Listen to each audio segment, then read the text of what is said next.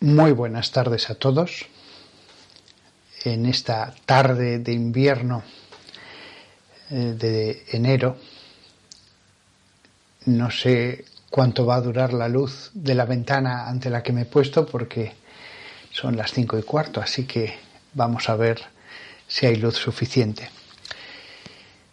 Pero hoy quería compartiros lo que ha sido mi reflexión desde ayer y sobre todo esta mañana.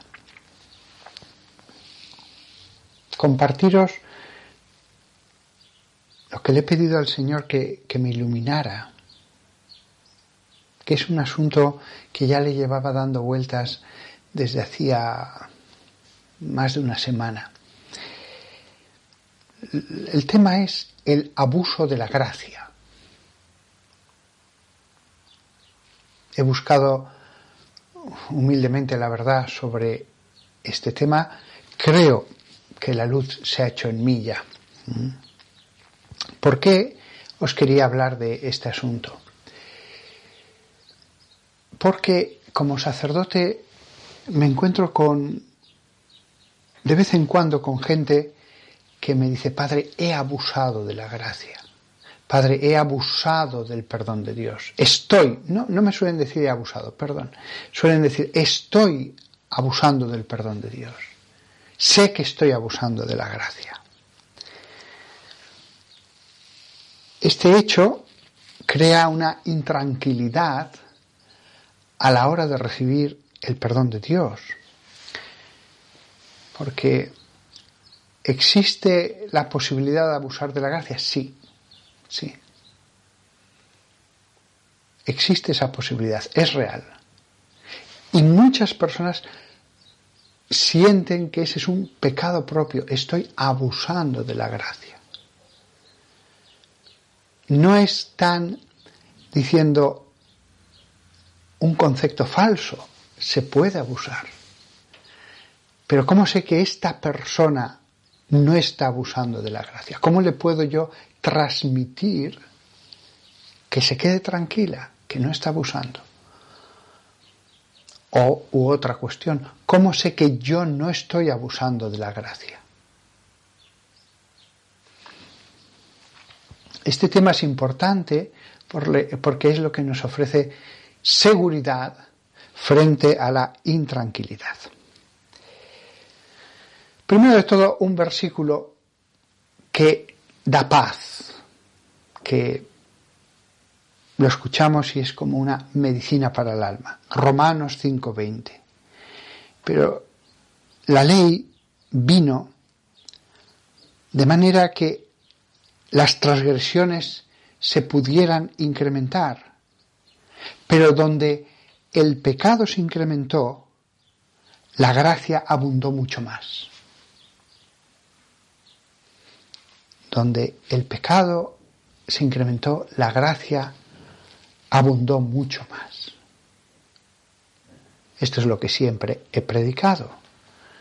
Tranquilo, no puedes cometer un pecado que Dios no pueda perdonar. Tranquilo, tus pecados siempre son finitos. La capacidad de perdonar de Dios es infinita. y aún así existe la posibilidad del abuso de la gracia. Romanos 3.8.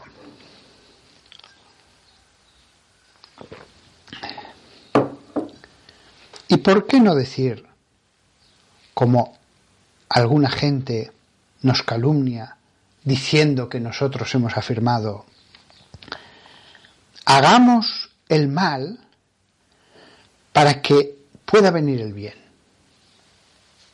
Le acusaban a Pablo de eso, de que él al hablar tanto de la gracia, al hablar tanto del perdón de Dios, fíjate Pablo, lo que dice es hagamos el mal para que el bien pueda venir, el perdón, la misericordia de Dios. Dice Pablo, su juicio está merecido.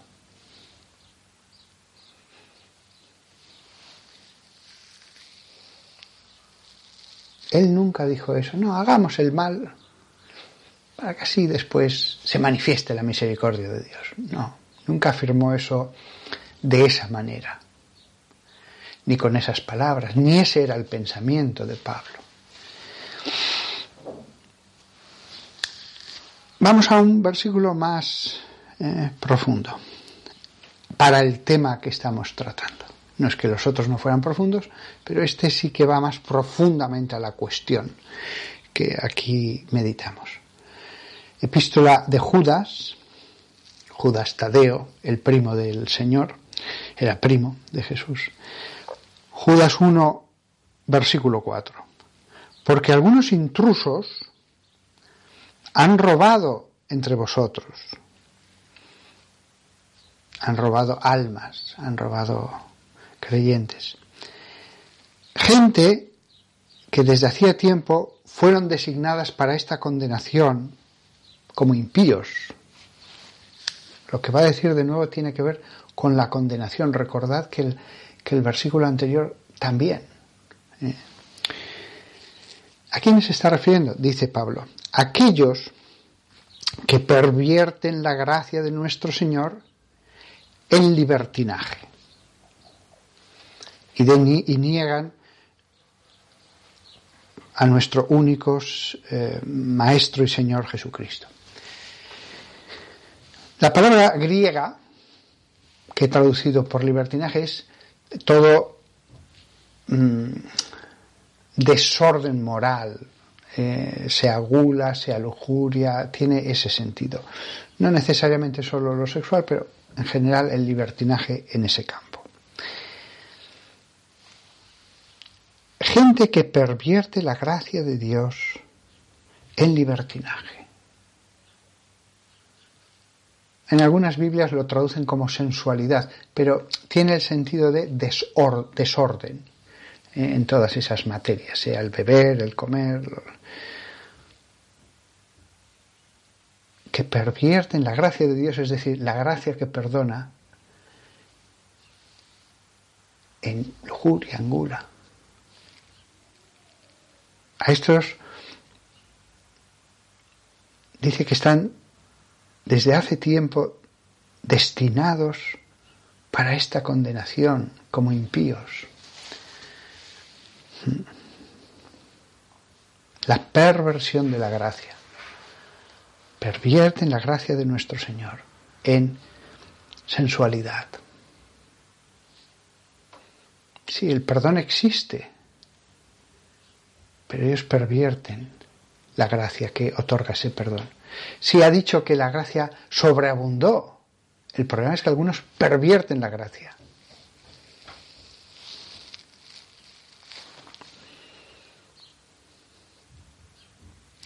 Último versículo. Hebreos 10, 26.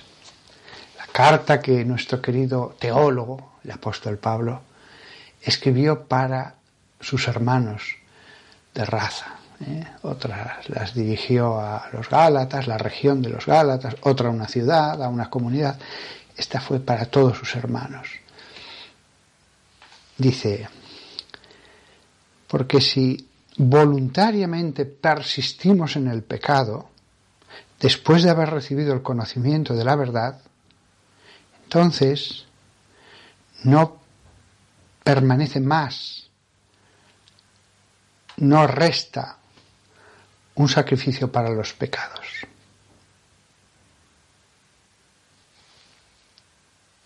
Persistir voluntariamente en el pecado. Si has recibido el conocimiento de la verdad, si persistes en el pecado, ¿qué sacrificio queda por tus pecados?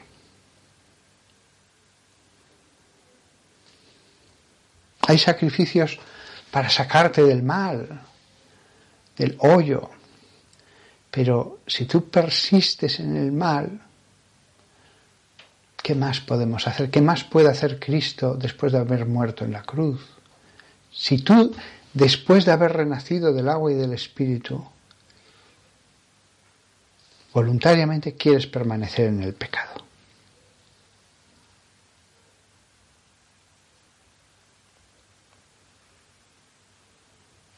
Si os fijáis, el asunto de la, del abuso de la gracia, teológicamente es muy profundo. ¿eh? Sí, donde hubo pecado sobreabundó la gracia. No te preocupes, no te preocupes por eso. Sobreabundó.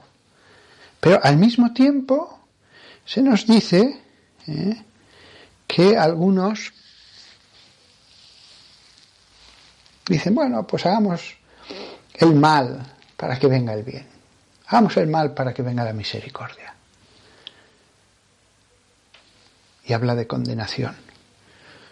Otros pervierten la gracia. También acerca de ellos habla de condenación. Y otros persisten en el pecado.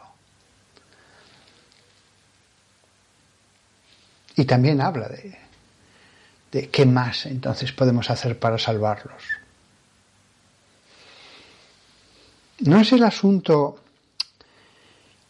el que falte perdón en Dios. Es un asunto de persistencia en el pecado, de perversión de la gracia,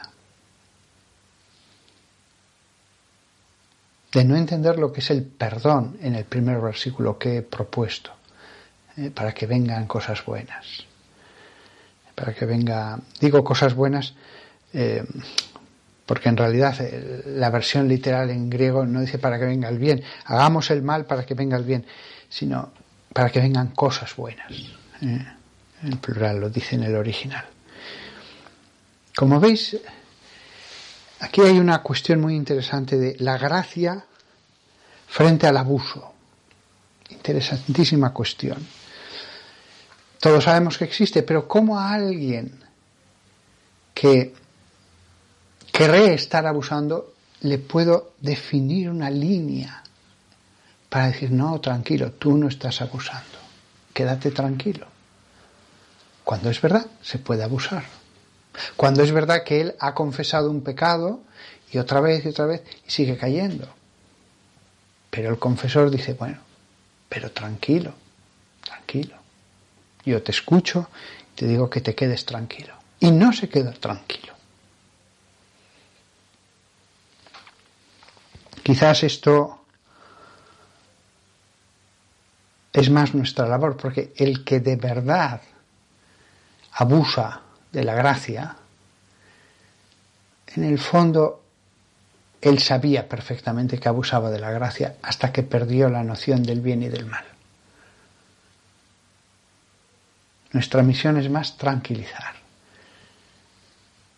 El que abusó del perdón de Dios, él ya lo sabe que lo hizo.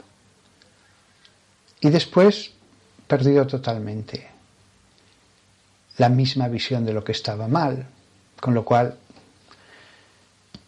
a él no hay, no hay que tranquilizarle, pero tampoco ya busca nada.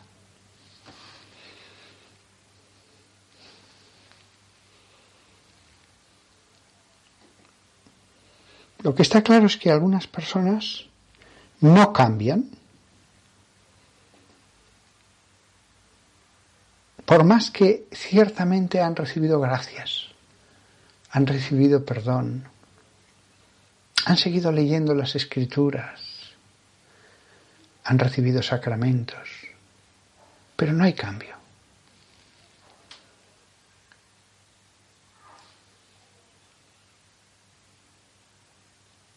Hay relaciones entre el alma y Dios que son abusivas.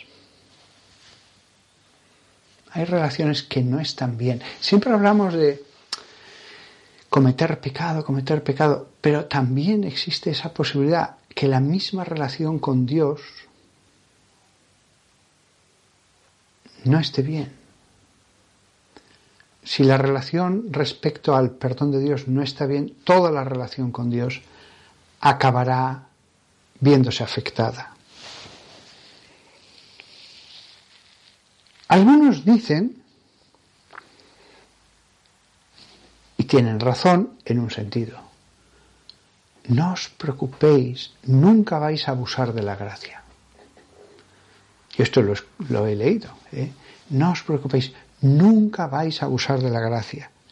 Nunca vais a ir demasiado lejos. En un sentido tienen razón, ya lo he dicho al principio. Sin embargo, yo diría que la mayoría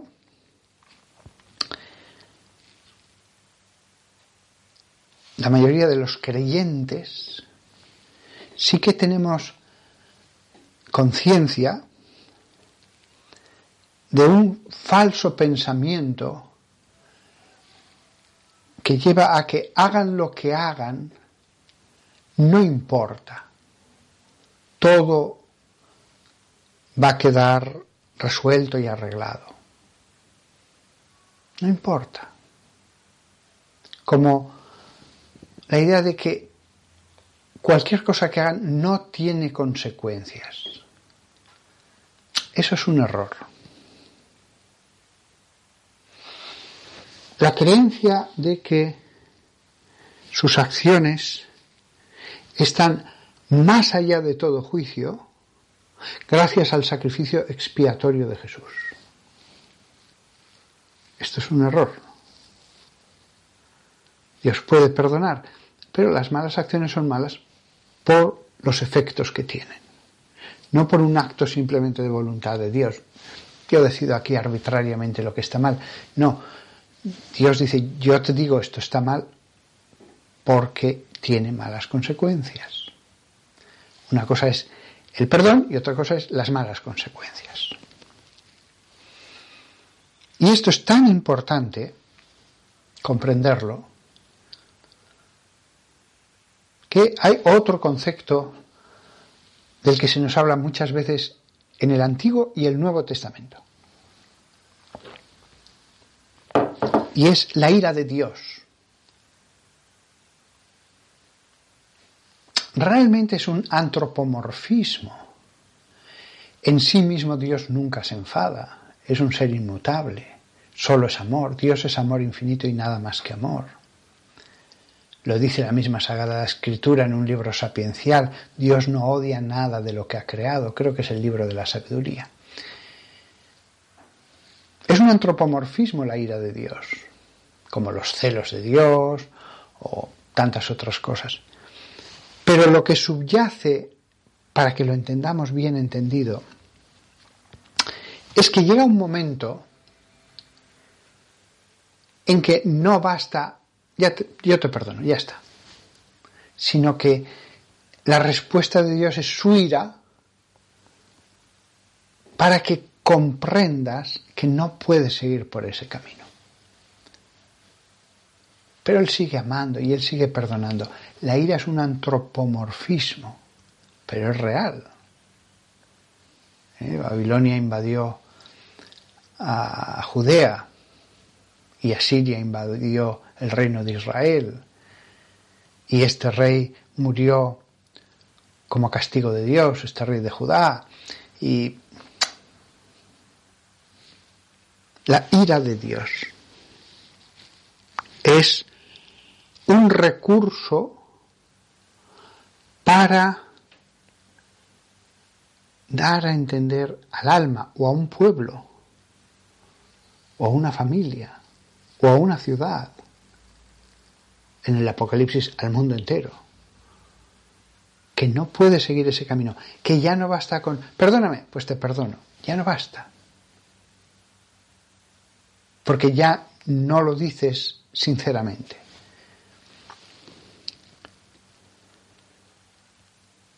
Tiene también esto una conexión con otra cosa que aparece mencionada muchas veces en el Antiguo Testamento, no os escucharé. Vosotros me pediréis, clamaréis a mí, yo no os escucharé. He cerrado mis oídos. He cerrado mis oídos ante algo malo que te sucede, la ira de Dios. La ira. En el fondo lo hace medicinalmente porque quiere sacarlo de esa situación. Jeremías, antes de la conquista de Jerusalén, deja bien claro que la ciudad va a ser conquistada. Hagan lo que hagan. Llega ya un momento en que Dios ya no dice, haced penitencia y evitaréis que sea conquistada la ciudad.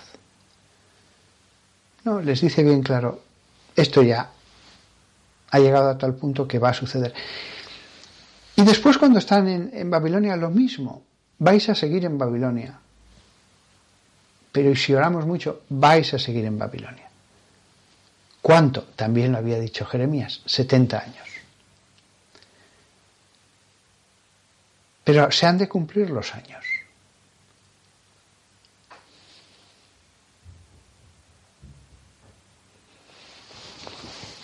Sí mismo,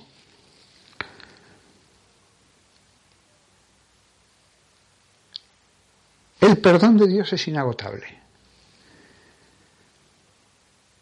Imaginemos que el perdón de Dios fuera agua. Ese mar es infinito. Pero yo tomo el perdón de Dios, de esa fuente infinita, de ese mar infinito, y la vasija en la que tomo el perdón, esa sí que puede estar resquebrajada, con agujeros, se filtra el agua, ya no recoge bien el agua. O incluso está tan rota que ya no toma nada. El agua, con lo cual ya tampoco me voy a esforzar en, en tomar agua porque veo que el cuenco está roto.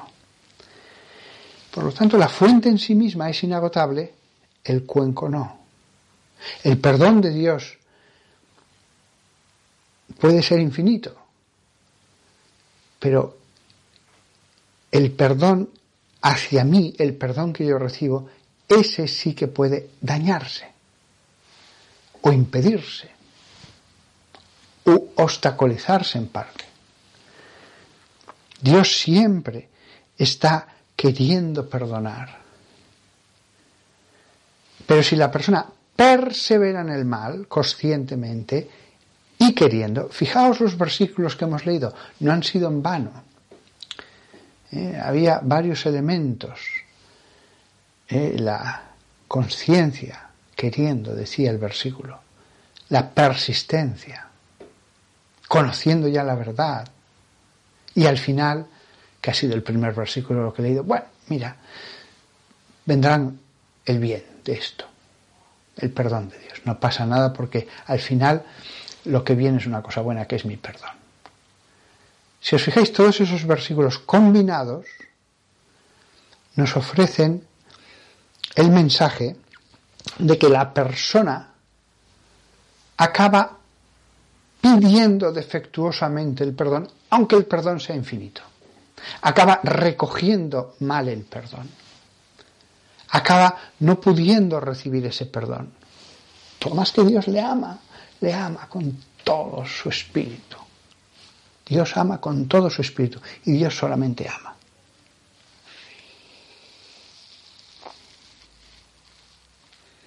Además hay una gradación ¿eh? Primero, tú pecas y pides perdón. Y eres consciente y no lo quiero volver a hacer y me arrepiento de lo que he hecho. Arrepentimiento y propósito de enmienda. Pero si perseveras en el mal, entonces acabas pidiendo defectuosamente el perdón. Si sigues perseverando en el mal, dado que ya no estás recibiendo las gracias que deberías recibir, porque de hecho tampoco estás pidiendo bien perdón, la petición de perdón acaba convirtiéndose en formal, en meras palabras vacías, casi como una fórmula mágica. Pero esa petición de perdón no se corresponde con una realidad. Cuando eso se hace un tiempo, al final ya incluso dejas de pedir perdón de un modo formal. Tú mismo dices, hasta yo mismo me doy cuenta de que qué sentido tiene esto. Por eso, lo que decía al principio, hay que consolar a las personas que injustamente piensan que están abusando de la gracia, pero las personas que de verdad gravísimamente abusan de la gracia, no hay que consolarlas porque ya no sienten que que estén haciendo mal. Al final la raya del bien y del mal se desdibuja. Si os fijáis es un proceso paulatino, progresivo y que sigue una lógica perfecta. La cuestión que se han planteado algunos lectores de la escritura, pero existe el abuso de la gracia, si la gracia de Dios es infinita, si Dios ha pagado todo, sí, sí. Por esto que estoy diciendo, sí, es posible. La gracia en sí es perfecta. El modo en que yo la pida o la reciba, no.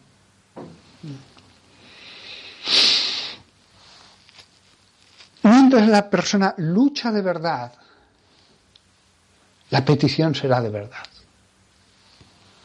Por más que se repita esa lucha.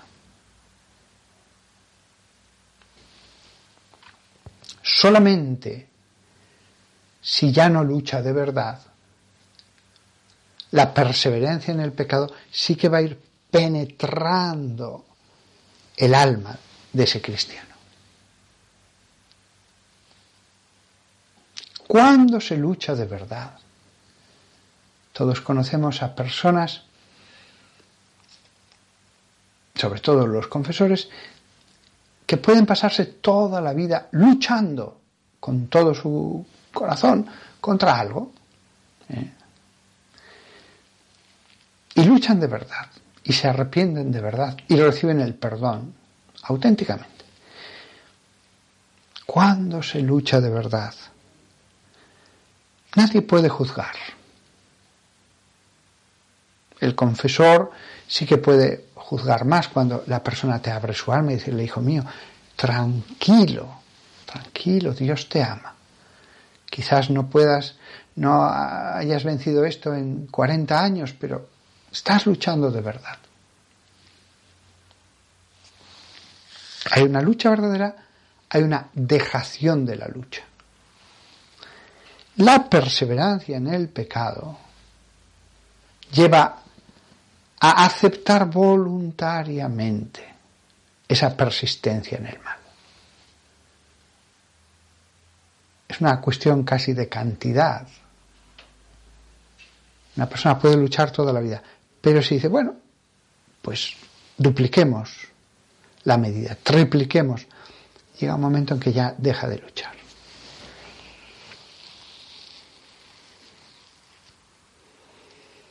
Además hay otro aspecto interesante. En un sentido profundo, la gracia no es un depósito hacia el cual alargamos nuestras manos y bebemos o nos lavamos, sino que la gracia es algo que Dios envía desde sí mismo. Si fuera un depósito, yo, yo, yo, yo con mis manos, yo lo tomo, pero aunque podamos hacer esas comparaciones, y no son incorrectas, porque hay una parte humana, en realidad, en realidad la gracia es una moción que viene directamente de Dios. ¿Qué significa esto? Que Dios deja de enviar la gracia cuando ve que es inútil. ¿Cuántas personas estando mal en su alma, de pronto sienten el arrepentimiento. Son conmovidas. Algo les golpea. Señor, perdón, ahora lo veo claro. Eso es la gracia. Pero también hay personas que pueden pasarse años y con toda honestidad te dicen, mire, yo no sentía ningún remordimiento. Dios, si sabe que es inútil, no envía la gracia. Es así además como hay que interpretar pasajes complejos de Romanos. ¿eh? Cuando habla de los vasos, el alfarero, en el fondo el poder de Dios también en el Espíritu. No es que yo no sienta la gracia, es que Dios ya no la envía si sabe que es inútil. Hay personas que pueden estar años sin sentir que algo les conmueva el alma y les lleva al arrepentimiento.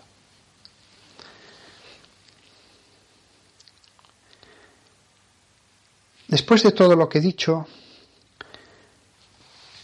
ya podemos llegar a varias conclusiones.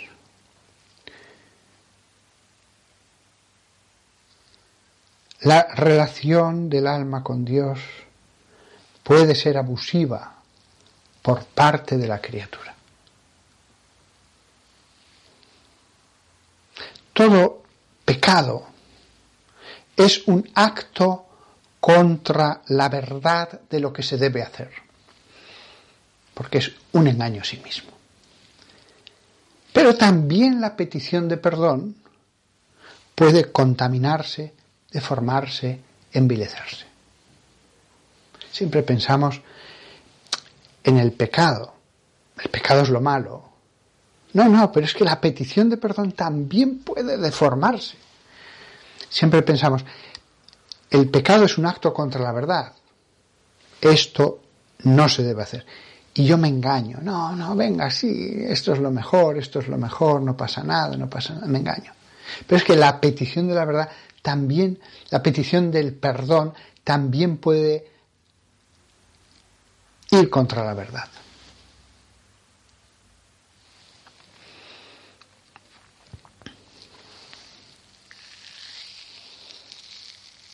La verdad de lo que es pedir perdón.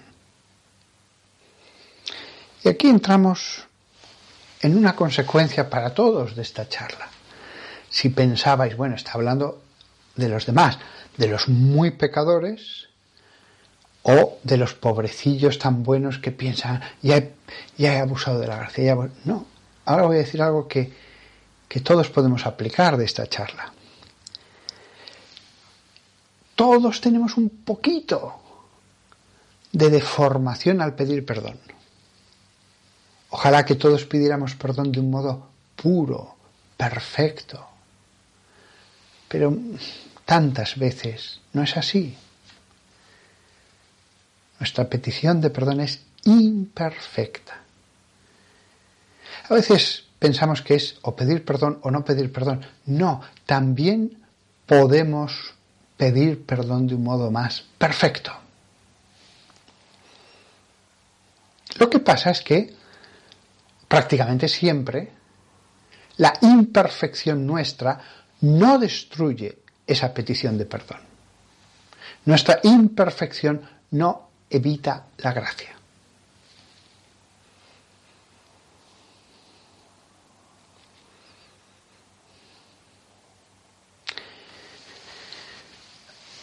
A veces la petición de perdón puede ser totalmente insuficiente y hasta inválida, pero es de pequeñas cosas.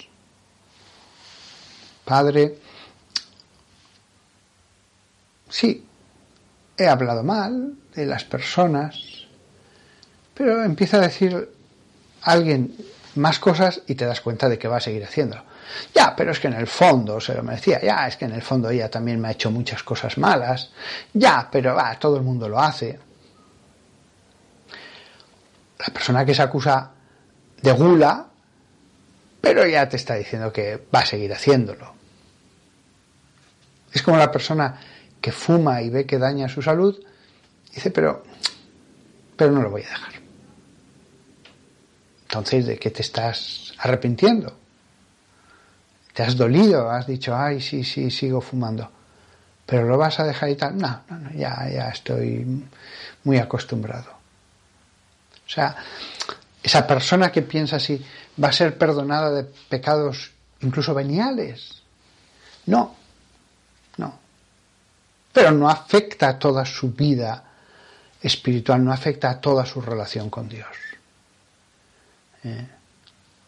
El problema es cuando, cuando estas cosas afectan a aspectos morales que sí que suponen ya un bloqueo de la gracia, un cambio radical de nuestra relación con Dios.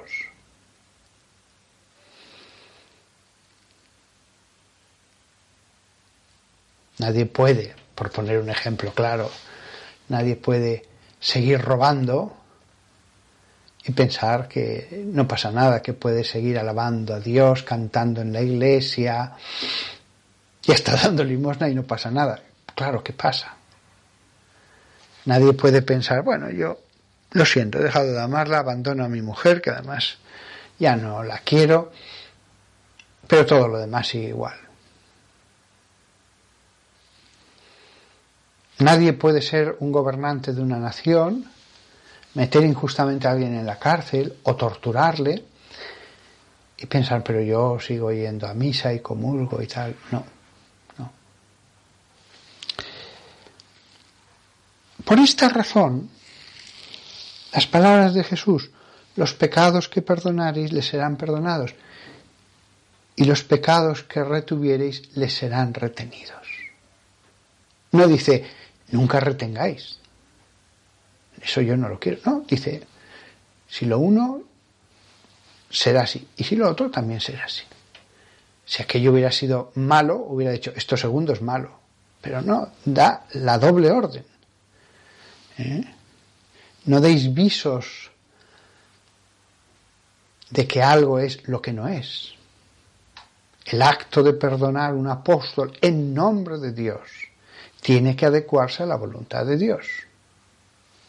No puede hacerse contra la voluntad de Dios. Porque además si lo haces, la persona puede implorártelo, quererlo, insistirte, pero lo más profundo de su alma sabe que no está haciendo bien. Y sabe que el valor de ese perdón de ese sacerdote en la confesión es como, como en el mundo musulmán se exige que si alguien ha asesinado a otro, el hijo o la esposa le perdone, para así estar en paz. Si tú le presionas al hijo o a la esposa para obligarles a que te perdonen, sabes que eso no vale.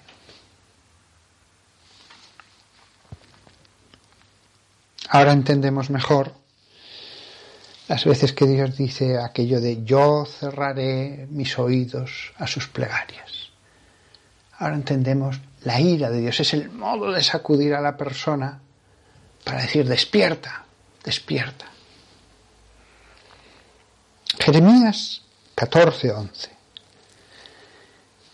Hay que imaginarse al profeta con su gran barba, su túnica, un hombre que tenía la rectitud, la santidad incluso, quizás, quizás, escrita en su cara, porque Dios escoge bien a sus, a sus ministros, a sus siervos, a, a los que van a ser la boca de sus oráculos. Podría escoger a quien quisiera, pero lo lógico es escoger a un digno mensajero.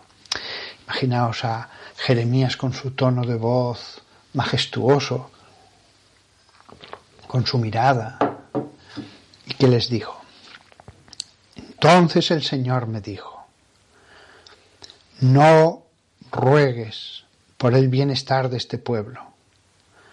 Aunque puedan ayunar, yo no escucharé su llanto. Aunque puedan ofrecer ofrendas quemadas y ofrendas de grano, no las aceptaré. Por el contrario, acabaré con ellos por la espada, el hambre y la plaga. Si la petición de Dios de perdón bastara, si la petición del alma a Dios bastara, ¿para qué Dios va a querer hacer sufrir?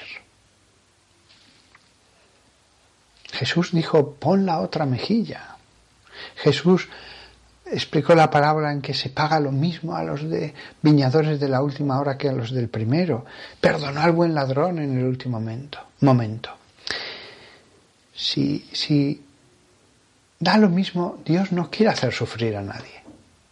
La ira de Dios hay que entenderla como un agarrar de la pechera al alma o a un pueblo y decirle, despierta, despierta. Así hay que entender, no te escucharé. Te digo que no te escucharé para que entiendas mi enfado. Pero yo estoy deseando escucharte. Pero ahora no te voy a escuchar. Porque cuando te digo no te escuchar es que me estás pidiendo ayuda porque estás sufriendo mucho, lo estás pasando muy mal. Pero no voy a escucharte.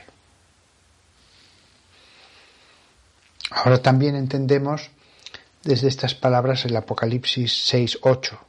Entonces miré y vi un caballo pálido, verde. Su jinete, el nombre de su jinete era muerte y, y el infierno le seguía detrás, cerca.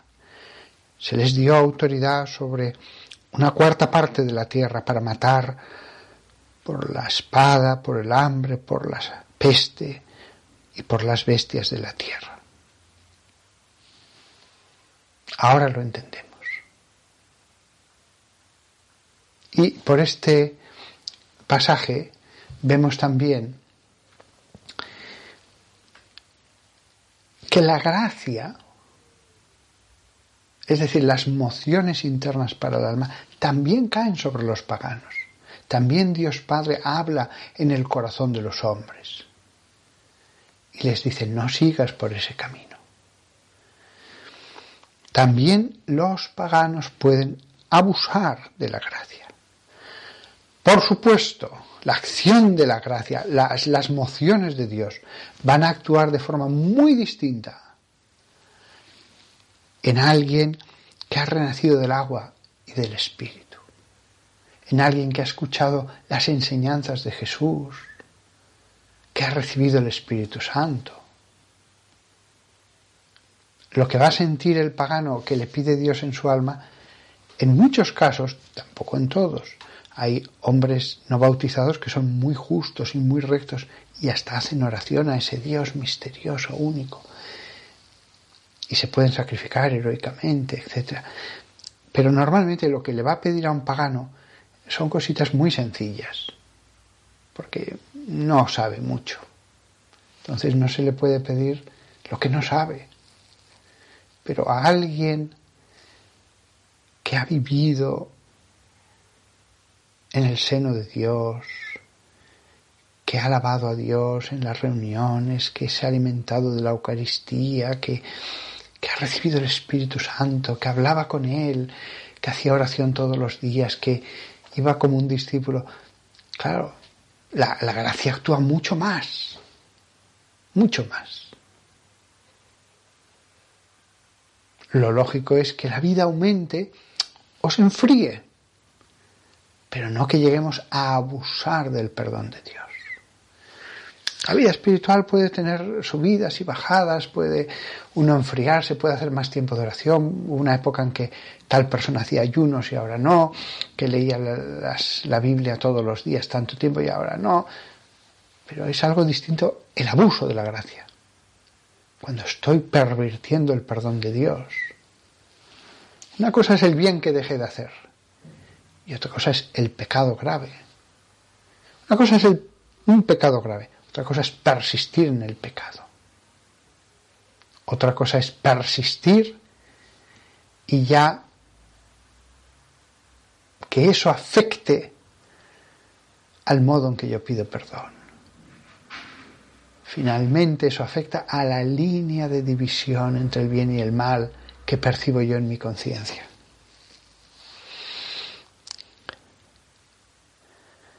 Por lo tanto, los jóvenes u hombres casados que van a dejar a su mujer, a su familia, no puede decir, bueno, es que todos lo hacen, es que esto es normal. Bueno, tú eres un discípulo de Cristo.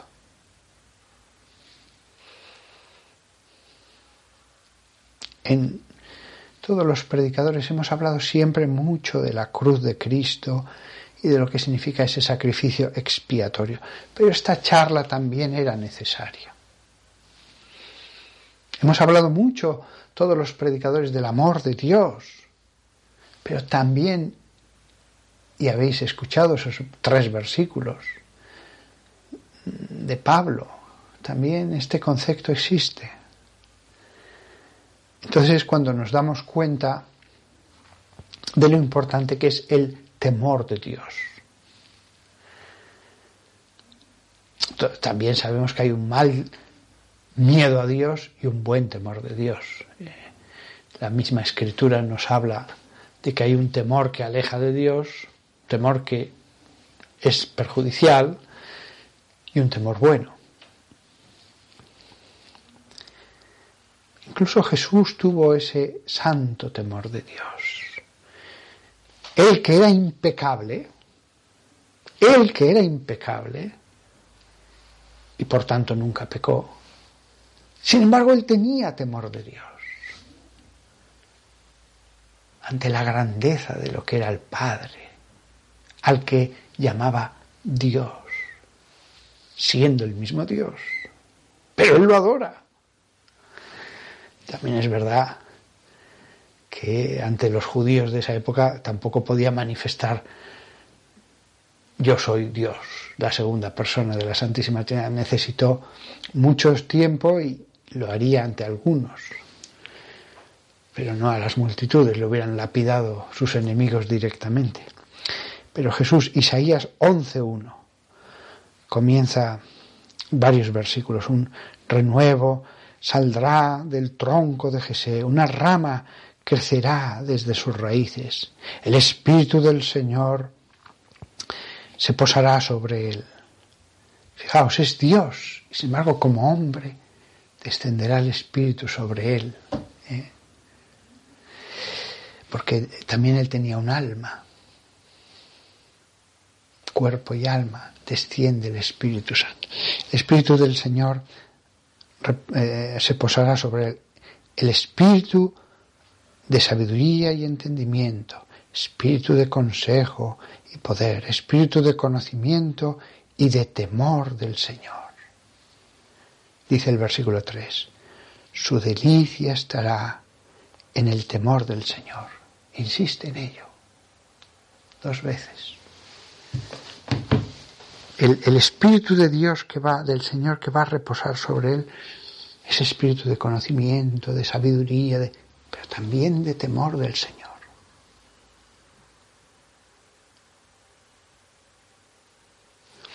Os he ofrecido esta charla porque yo en mis charlas os ofrezco muchas veces lo que medito y llevo a mi oración.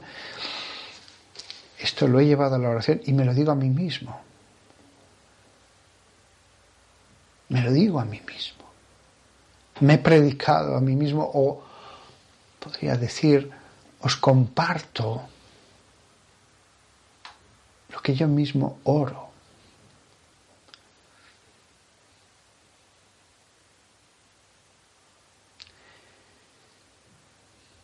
Le pedimos al Señor, por favor, por favor, danos santo temor, danos santo temor. No somos dignos. Pero debemos evitar, ah, sí, Señor, no somos dignos, santo temor, pero después no podemos persistir en el pecado sin luchar,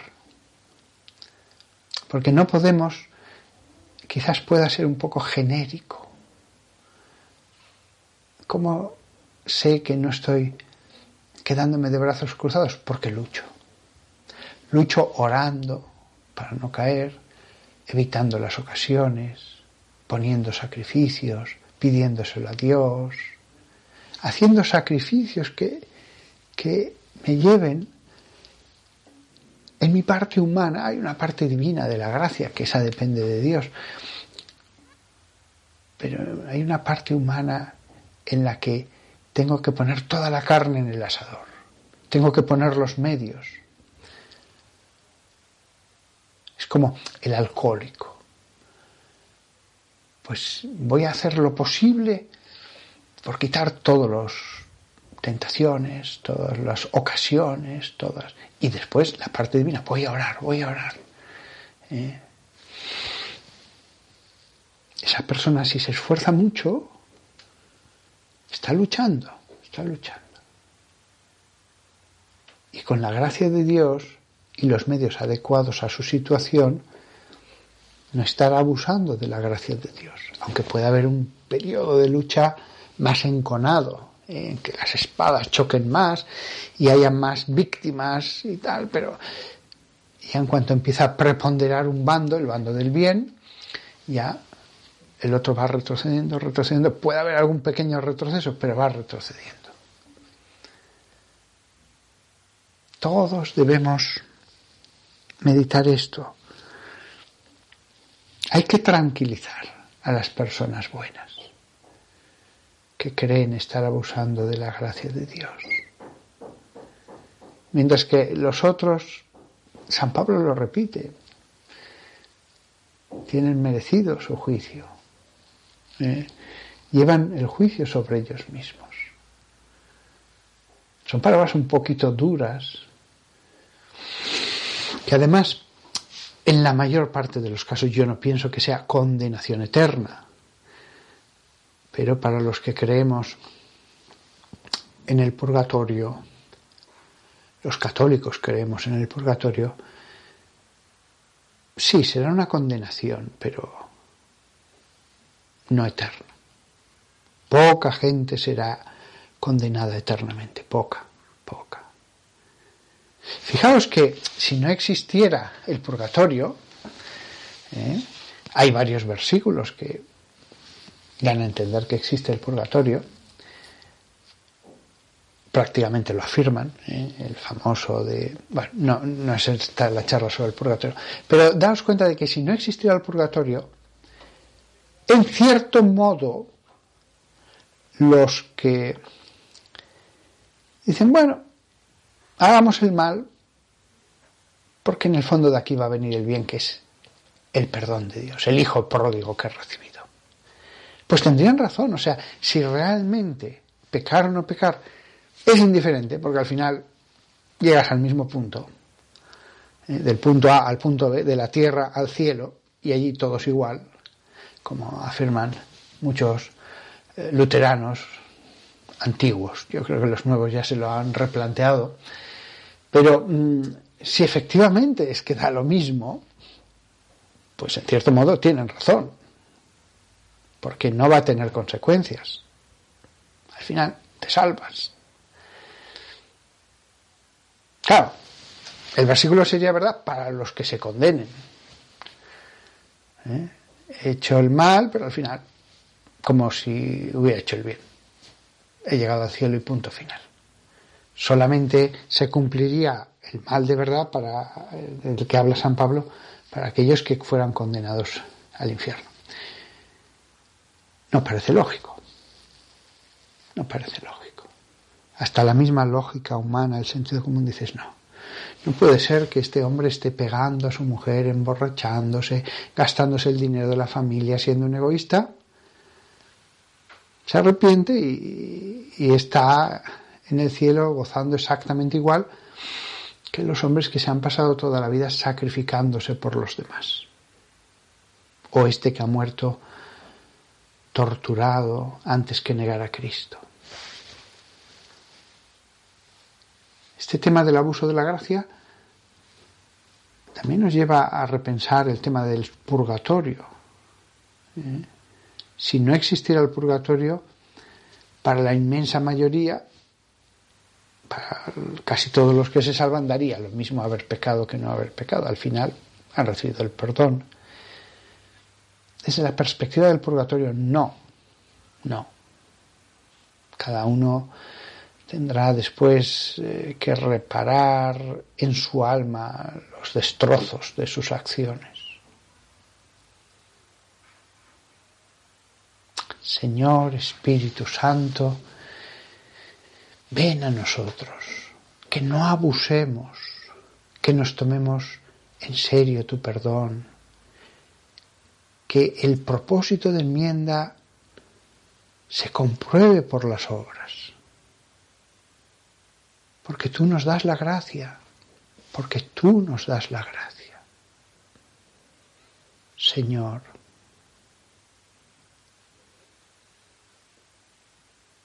que no entendamos la generosidad de Dios, de su misericordia, como una autorización para hacer ya lo que queramos, porque Dios nos va a perdonar.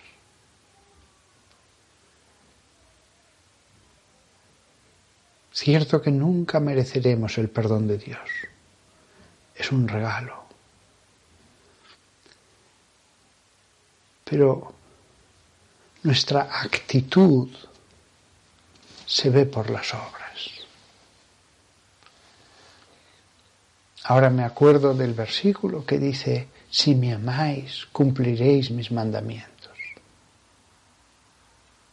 Y el que escucha la palabra y la olvida.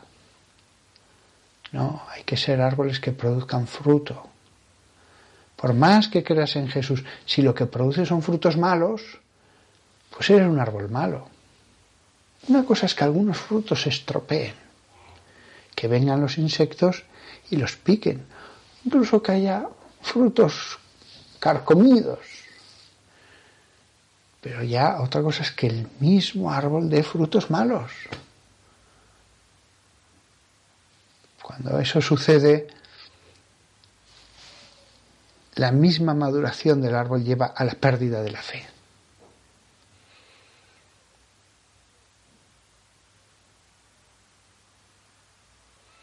Nada más. Como veis, ya ha estado yéndose el sol ¿eh? y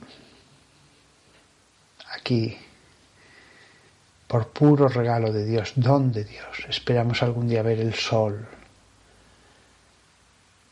no material, sino ese sol infinito, de luz infinita, que es la Santísima Trinidad. Aunque será un regalo verte, Señor, que aquí en la tierra nos esforcemos por producir fruto, porque tú cavas alrededor de la higuera, la abonas, las riegas, que lo que está de nuestra parte, Señor, trabajemos, nos esforcemos, porque es lo que tú quieres. Amén.